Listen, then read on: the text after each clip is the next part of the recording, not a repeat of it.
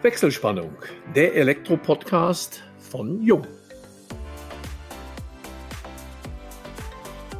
Hallo und herzlich willkommen zu unserem heutigen Jung Elektro Podcast unter der Überschrift Das Gefühl, das bleibt, wenn wir gehen. Wegen seines Slogans Rufen Sie Schröder ist Elektrounternehmer Kai Schröder aus Rellingen inzwischen bundesweit bekannt geworden. Mit seinem Buch Der Laden läuft, die Kunst in Zukunft einzukaufen konnte er seinen Bekanntheitsgrad noch einmal steigern. Wir hatten Kai Schröder schon einmal bei uns zu Gast. Damals erzählte er in unserem Podcast von einem ungewöhnlichen Konzept, seine Mitarbeiter zu motivieren und neue zu gewinnen. Heute möchten wir einerseits von ihm erfahren, ob seine Mitarbeiterstrategie Früchte getragen hat. Andererseits möchten wir von ihm wissen, welches Gefühl bleibt, wenn seine Mitarbeiter und er gehen. Wir, das sind Elmo Schwandke, über 30 Jahre in der Welt der Elektrotechnik als Journalist unterwegs und ich, Raphael Katsch, Customer Experience Manager bei Jung.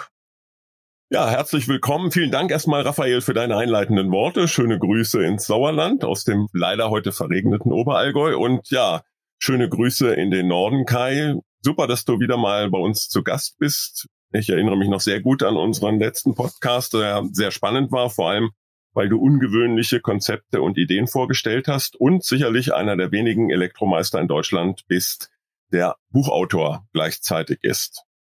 Kai, vielleicht zum Einstieg, einige Zuhörerinnen und Zuhörer werden dich noch nicht kennen. Erzählst du etwas über deine Person kurz und über dein Unternehmen, bevor wir dann auf die aktuelle Lage einsteigen und wie dein Betrieb auch heute aufgestellt ist? Herzlichen Dank für die Einladung. Ich freue mich sehr, dass ich auch einmal dabei sein darf. Ja, wir sind Elektrotechniker, Experten für Leben und Arbeiten in smarten Gebäuden aus Relling in der Nähe von Hamburg. Unser Unternehmen gibt es seit 1986. Wir haben in drei Tagen Geburtstag. Wir sind weiterhin mit 14 Mann und Frauen hier unterwegs. Davon sind drei Auszubildende, sieben Techniker, drei unterstützen mich hier im Büro. Das ist unsere Aufstellung weiterhin und so versuchen wir, die wachsenden Kundenbedürfnisse und Erwartungen zu erfüllen. Wir leben und lebten ja schon während unseres letzten Podcasts in turbulenten Zeiten. Es ist ja viel im Umbruch. Wir hatten die Corona-Krise, wir haben den Krieg in der Ukraine, wir haben Logistikprobleme immer noch in Teilbereichen und jetzt stehen wir vor höheren Inflationsraten. Fachkräftemangel, all diese Themen begleiten uns, begleiten dich und wie bist du im vergangenen Jahr mit diesen Herausforderungen umgegangen? Hattest du überhaupt Probleme damit?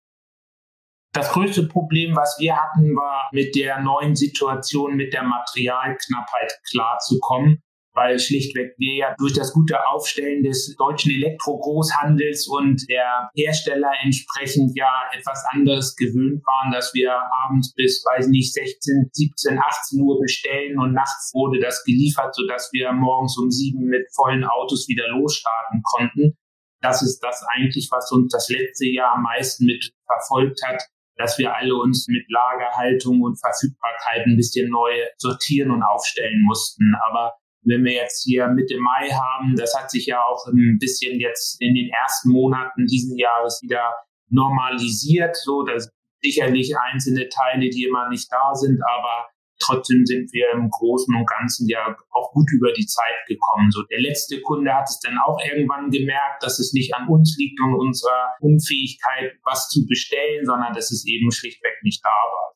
Und dann, dann da mit den Kollegen hilft man sich natürlich dann aus, aber im Großen und Ganzen, also wirtschaftlich sind wir genauso gut durch das Jahr gekommen wie die Jahre davor und sind eben sehr zufrieden auch mit dem Ergebnis.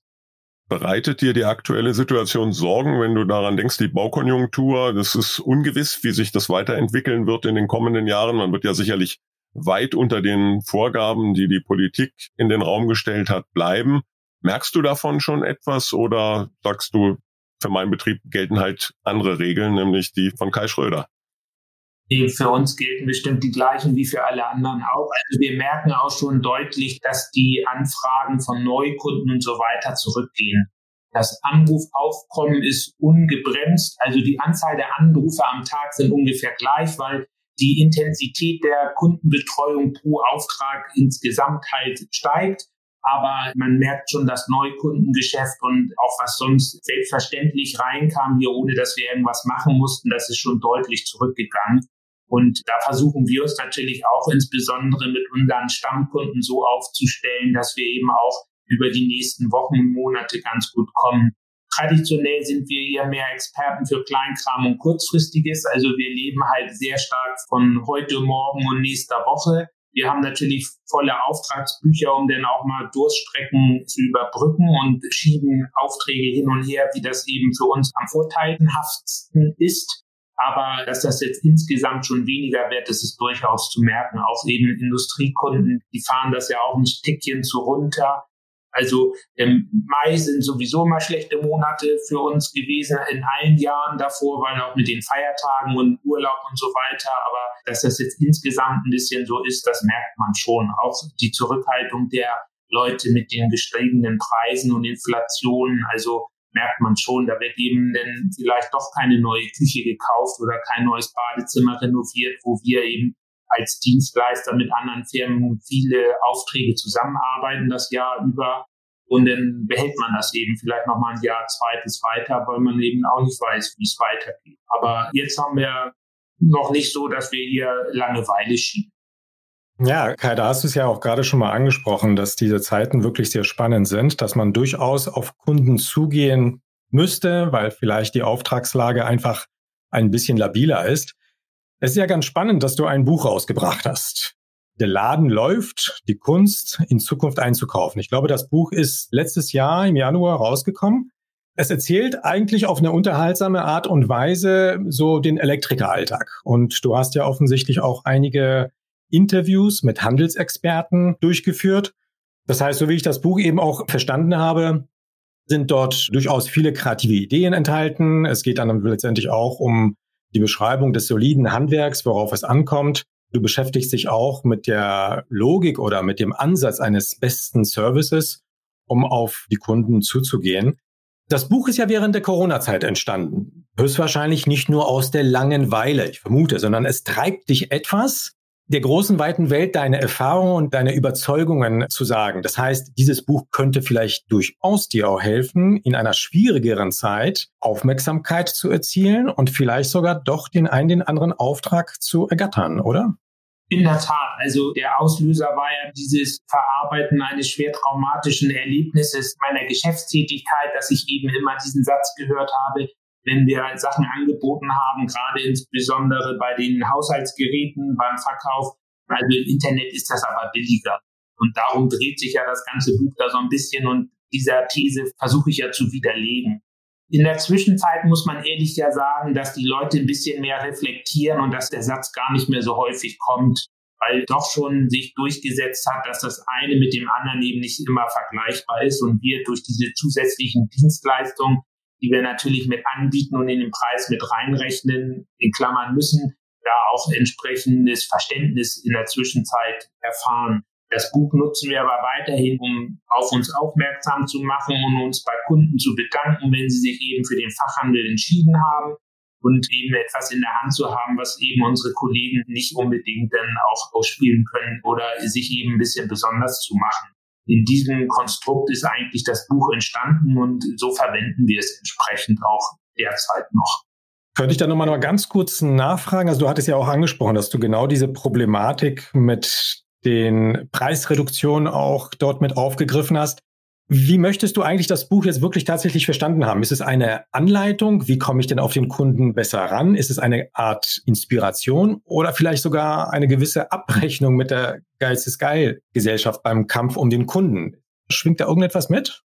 Nee, also das soll ja auch nicht belehrend sein oder so. Es soll in erster Linie natürlich sein, dass die Leute einmal drüber nachdenken und nicht einfach Preis A mit Preis B vergleichen, ohne tatsächlich zu gucken, was da eben auch hintersteckt an Dienstleistungen oder eben nicht. Und da sollen Kunden eben drauf gebracht werden. Und für unsere Kollegen aus dem Einzelhandel oder aus dem Handwerk soll es natürlich auf der anderen Seite auch so ein bisschen zeigen, so dass das, was die erleben oder in den Konflikten, wie die mit den Kunden stehen bei solchen Preissituationen, da stehen sie nicht alleine mit. Das ist auch das meiste Feedback, was ich bekomme, dass mir eigentlich immer alle sagen, das erleben wir hier eins zu eins genauso, wenn es eben Händler oder Handwerker sind.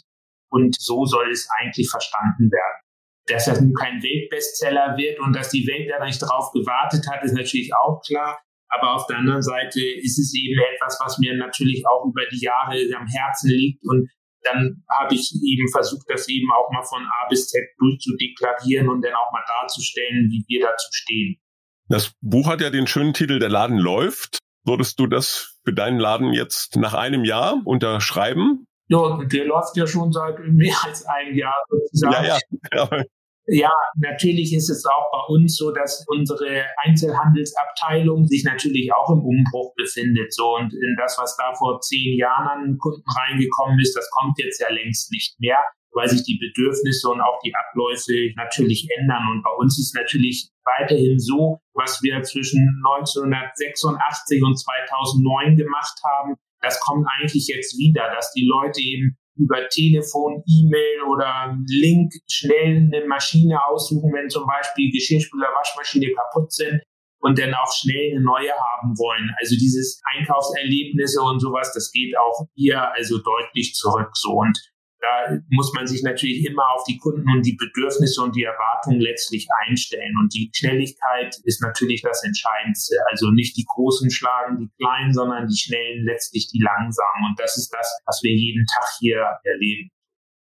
Du hast dein Unternehmen im Laufe der Zeit ja immer wieder angepasst den Gegebenheiten. Auch immer, wenn sich Dinge veränderten, hast du sie schnell aufgegriffen und nach vorn gebracht. Würdest du das unterschreiben?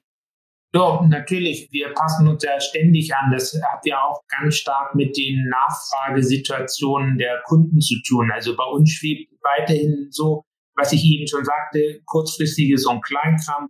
Unsere Grundphilosophie ist eben, egal was die Leute haben, elektrotechnisch, die sollen eben als erstes an uns denken und dadurch ist natürlich auch damals dieses Rufen Sie Schröder entstanden. Aber natürlich ist, wenn es ein Förderprogramm der Bundesregierung gibt und auf einmal Wallboxen der Markt der Märkte ist, dann passen wir uns natürlich dahin an, dass unsere Stammkunden anrufen und eine Wallbox haben wollen, denn verkaufen wir denen die natürlich. Nächster Schritt ist jetzt ja gerade das, was mit PV-Anlagen durch die Decke geht. Da versuchen wir natürlich auch unseren Kunden zu befriedigen. Und so haben wir es eigentlich immer gesehen, dass wir uns den Situationen anpassen und das, was gefragt wird, natürlich auch an Bedürfnis dann versuchen zu decken. Den Eindruck hatte ich schon während unseres letzten Podcasts und du bestätigst das heute. Es erinnert mich ein bisschen an Charles Darwin.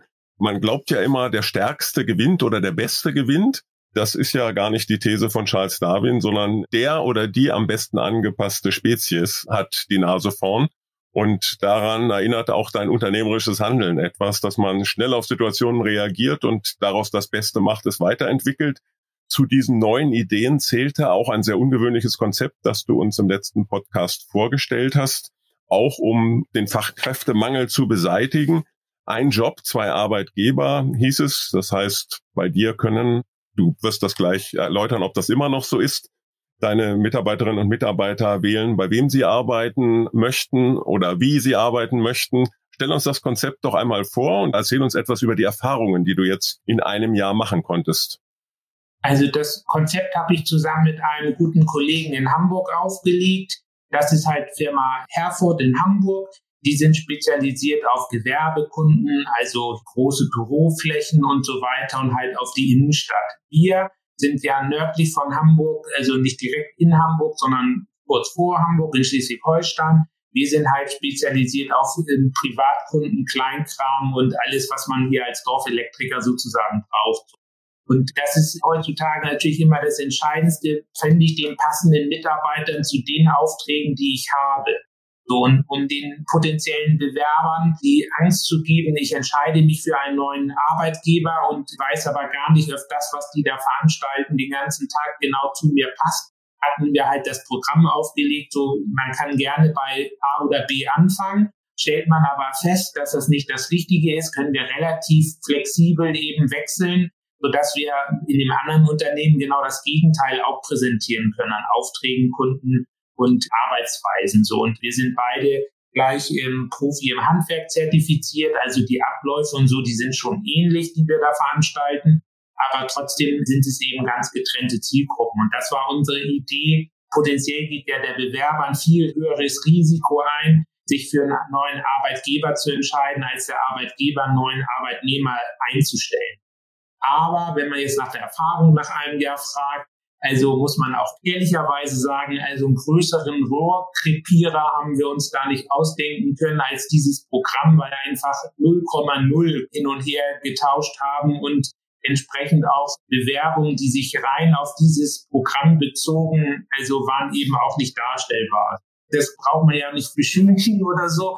Da muss man ehrlich sagen, der Köder hat nur den Anglern geschmeckt und kein Fisch die Resonanz von Agenturen oder der Presse. Ich habe sogar ein Interview da mit dem Handelsblatt gehabt. Das war alles so toll und so weiter, aber trotzdem, also die Fische haben nicht wirklich angebissen. Das gehört halt eben auch zur Wahrheit dazu. Habt ihr Erkenntnisse darüber gewinnen können, warum das so ist? Du hättest ja auch deine, oder ich weiß nicht, habt ihr vielleicht auch deine Mitarbeiterinnen und Mitarbeiter fragen können, ob sie mal wechseln wollen? Ich weiß ja nicht, ob ihr das auch intern so geregelt habt, dass dort auch die Option bestand, für zwei Arbeitgeber tätig zu werden. Null Reaktion, ich meine, weniger geht nicht. Worauf führst du das zurück? Also unsere Mitarbeiter, die waren davon nicht wirklich begeistert, weil die gesagt haben, es ist schwer vermittelbar und das würde im Gegenteil den Leuten keine Sicherheit geben, sondern denen eher Angst machen, weil dann eben nicht definiert ist, ob es A oder B ist und so weiter. In dem Sinne war das wirklich nicht kommunizierbar, dass es nun wirklich so ein Wahnsinnsvorteil ist, glaube ich, befürchte ich so. Und deshalb ist es halt so. Es war ja auch geboren aus der Idee, dem Fachkräftemangel entgegenzuwirken. Besteht der in deinem Betrieb? Suchst du aktuell Mitarbeiterinnen und Mitarbeiter? Wir haben letztes Jahr unseren ersten in die Rente verabschieden können und die Stelle konnten wir jetzt noch nicht zu 100 Prozent neu besetzen. Und jetzt haben wir übergangsweise einen ehemaligen Auszubildenden bei uns weiter beschäftigt, der aber noch ein Studium im anderen Bereich jetzt im Sommer anfangen möchte. So, das ist auch alles okay, aber trotzdem suchen wir eben weiterhin den. Gerade letzte Woche war ich hier von der Innung beim Vortrag. Da war ein Vortragender, der hat vehement die These vertreten, es gibt keinen Fachkräftemangel, weil es gibt ja genug Elektriker. Das Problem ist halt eben nur, dass die woanders arbeiten. Das mag zwar sein, emotional oder mental kann man damit wahrscheinlich auch irgendwie umgehen, aber konkret hilft das einen natürlich überhaupt nicht weiter. Auch unser Zentralverband hat eine Mitarbeiterkampagne aufgestellt, so und ich habe die Aufgabe hier als Mitglied des Vorstandes in Schleswig-Holstein, die entsprechend auch in die Breite zu tragen. Bloß, das ist eben keine, ich schnitz mir neue Mitarbeiterkampagne, sondern letztlich ist es eine Kampagne, die nehme ich den anderen einen Mitarbeiter weg ich kommuniziere das so, wie können wir Innungsbetriebe den Nicht-Innungsbetrieben jemanden wegnehmen, um überhaupt noch irgendwie den Bogen zu bekommen. Aber was will ich damit sagen? Also das Grundproblem ist eben, dass da viel zu wenige Quereinsteiger, Fachkräfte und so weiter nachkommen und zukommen und gegenseitig uns die Leute eben madig zu machen. Das ist eben der einzigste Weg sozusagen, der zurzeit ist. Wir als kleines Unternehmen, da bin ich der festen Überzeugung, haben halt die Schwierigkeit, uns so darzustellen, dass die Differenzierung zu unseren Kollegen irgendwie auch sichtbar wird. Das mag bei größeren Unternehmen anders sein, aber wenn man jetzt zum Beispiel Firma Jung vergleicht mit den anderen Herstellern von Schalter und Steckdosen, die ja auch alle im Umkreis von 30 Kilometern da sind im Sauerland, so ist natürlich schon die Frage, so was machen die jetzt anders als die anderen? Und das haben wir halt hier in jedem Dorf viermal. Also wir haben vier Elektriker in Relling. Und was mache ich jetzt anders als meine Kollegen? So. Und das finde ich nach wie vor die Wahnsinnsherausforderung aktuell und in Zukunft, dass wir irgendwie, wenn da noch mehr in Rente gehen, eben genug Leute noch haben. Worauf führst du das überhaupt zurück, dass dieser Beruf des Elektrotechnikers, Elektroinstallateurs nicht so viel Zuspruch erfährt? Das eine ist natürlich die demografische Entwicklung. Andererseits ist es ja ein sehr interessanter, abwechslungsreicher Beruf. Das ist auch in der, sage ich mal, Qualität am Bau der Gewerke sicherlich ganz oben mit angesiedelt. Es erfordert technisches Know-how, Wissen und es bietet vielfältige Weiterbildungschancen. Ich gebe dir völlig recht. Also untereinander abzuwerben löst das zentrale Problem ja nicht. Auch diese Modelle, einige Betriebe bieten die Vier-Tage-Woche an. Ich weiß nicht, ob das dann angesichts der Auftragslage problemlösend wirkt, aber es führt letztendlich auch nur dazu, dass vom anderen die Mitarbeiter wechseln oder abgezogen werden. Warum ist aus deiner Sicht dieser Beruf offensichtlich nicht so attraktiv, dass sie nicht mehr ergreifen? Ist das die Bezahlung? Ist das das Image? Welche Erfahrungen machst du überhaupt bei Bewerbern und Bewerberinnen? Die sind ja auch über die Jahre deutlich zurückgegangen. Aber das Problem, dass wir nicht genug bekommen, ist ja quasi durch alle Branchen. Deshalb glaube ich nicht, dass es jetzt daran liegt, dass wir einen schlechten Job machen oder unser Image des Elektrohandwerkes zu schlecht ist, sondern weil eben die gesamte Summe an Menschen einfach viel zu wenig ist. Die ehemaligen Kfz-Mechaniker, das sind, glaube ich, immer die, die am meisten Auszubildende haben und wir, also Energie- und Gebäudetechniker, die sind ja immer auf Platz zwei oder drei. Wenn man jetzt die anderen, weiß nicht, 50, 60 Berufe denn da in der Reihe da weiter unten sieht. Das ist ja nicht ein Problem, dass wir jetzt keine Zukunft darstellen können, sondern ich glaube, es ist eher, dass es eben gesamt viel zu wenig sind und wahrscheinlich auch, dass unsere Vorfahren eben in den 80er, 90er Jahren schlichtweg auch nicht genug ausgebildet haben, dass da eben eine viel, viel höhere Menge ist. Und dass das Handwerk allgemein ja wahnsinnig in Image-Kampagne hier Jahr für Jahr startet, um dann auch die Differenzierung zum Studium darzustellen und die Vorteile das bringt natürlich allen was, aber bringt eben anscheinend nicht die Menge nach oben, dass es eben deutlich mehr werden, die sich dann für den Handwerksberuf entscheiden. Und dass wir jetzt zu unattraktiv sind, das glaube ich eher weniger. Ja, ich wollte nur mal kurz nachfassen nach deinem Ansatz fürs Marketing. Letztendlich dieser Slogan, das Gefühl, das bleibt, wenn wir gehen, soll ja mehrdeutig sein und soll ja letztendlich auch vermitteln, dass das Erlebnis beim Kunden durch die Ausführung des Auftrages ein ganz besonderes ist. Also es ist dann tatsächlich so, stelle ich mir vor, etwas schon Besonderes, wenn ihr da gewesen seid und der Kunde dann ein gutes Gefühl hat, um euch vielleicht auch weiter zu empfehlen. Und das ist auch das Stichwort Empfehlungsmarketing. Das Internet hat ja nun mal eben in gewisser Weise durchaus seine Nachteile. Aber auf der anderen Seite, wenn es um die Empfehlung geht, hat es ja auch seine positiven Seiten, weil man letztendlich auch ganz gut dargestellt werden kann, weil auch die Kunden einen bewerten können. Sie können auch den Mitarbeiter bewerten. Und das ist sozusagen eine Multiplikation, die mehr oder weniger selbsttragend ist. Wie gehst du denn heutzutage so mit dem Internet, um eben auch weiter nach vorne zu kommen? Das, was aktuell ist, versuchen wir da natürlich auch darzustellen. Also wir haben über 1000 Kundenbewertungen da auf unserer Internetseite in verschiedenen Portalen. Das, was aktuell ist, versuchen wir natürlich auch abzugreifen. Im Großen und im Kleinen wir leben natürlich sehr stark von Bestandskunden bei uns im Dorf. Wenn wir ein Haus Nummer 6, 8 und 10 waren und es ruft Nummer 5 an, ist wahrscheinlich, dass die ja mit den anderen drei auch gesprochen haben. Also das, was jetzt im Internet abgebildet wird, das findet ja über den Gartenzaun genauso statt. Das versuchen wir natürlich auch auszuspielen. Mit den Kundenrezessionen haben wir genauso auf unserer Internetseite freuen wir uns, wenn wir da einen Hinweis bekommen. Dann frage ich immer gleich sofort nach, ob ich das veröffentlichen darf. Also auch als Prozess ist das hier relativ schlank eingetaktet, sodass wir das einsammeln können. Und so versuchen wir es natürlich auch zu außen zu stellen. Wir darauf verlassen sich auch sehr stark immer neue Kunden. Bei uns rufen ja auch Hamburger Randgebiet viele an. Da merkt man schon, sie haben solche gute Bewertungen und so weiter. Deshalb sind wir zu ihnen gekommen. Und der Spruch, das Gefühl, das bleibt. Wir versuchen immer marketingtechnisch eben das ein bisschen anders zu machen als unsere Marktbegleiter hier. Diese emotionale Ansprache, das war ganz bewusst gewählt, weil die Alternative war immer diese Anzeigen, weiß nicht, Elektroinstallation, Überspannungsschutz, was weiß ich, Haushaltsgeräte, sowas alles schreiben. Und da gehört ja so ein Bild zu, wo sich zwei Herren umarmen, also einmal der Handwerker von uns und der Kunde, der ihm so dankbar ist, dass wir da waren. Das haben wir jetzt, weiß ich nicht, bestimmt schon zehn Jahre spielen wir das einfach aus, weil wir dann eben diese etwas anderen emotionalen Ansatz versuchen überzubringen. Und so machen wir es eigentlich mit allen. Trotzdem haben wir immer geschafft, irgendwie einen Schritt vorweg zu sein, auch mit so einem Buch oder mit so einem Laden oder was auch immer. Aber beim Thema Mitarbeiter muss man ehrlich auch eingestehen, scheinen wir da gerade nicht einen Schritt vorweg zu sein.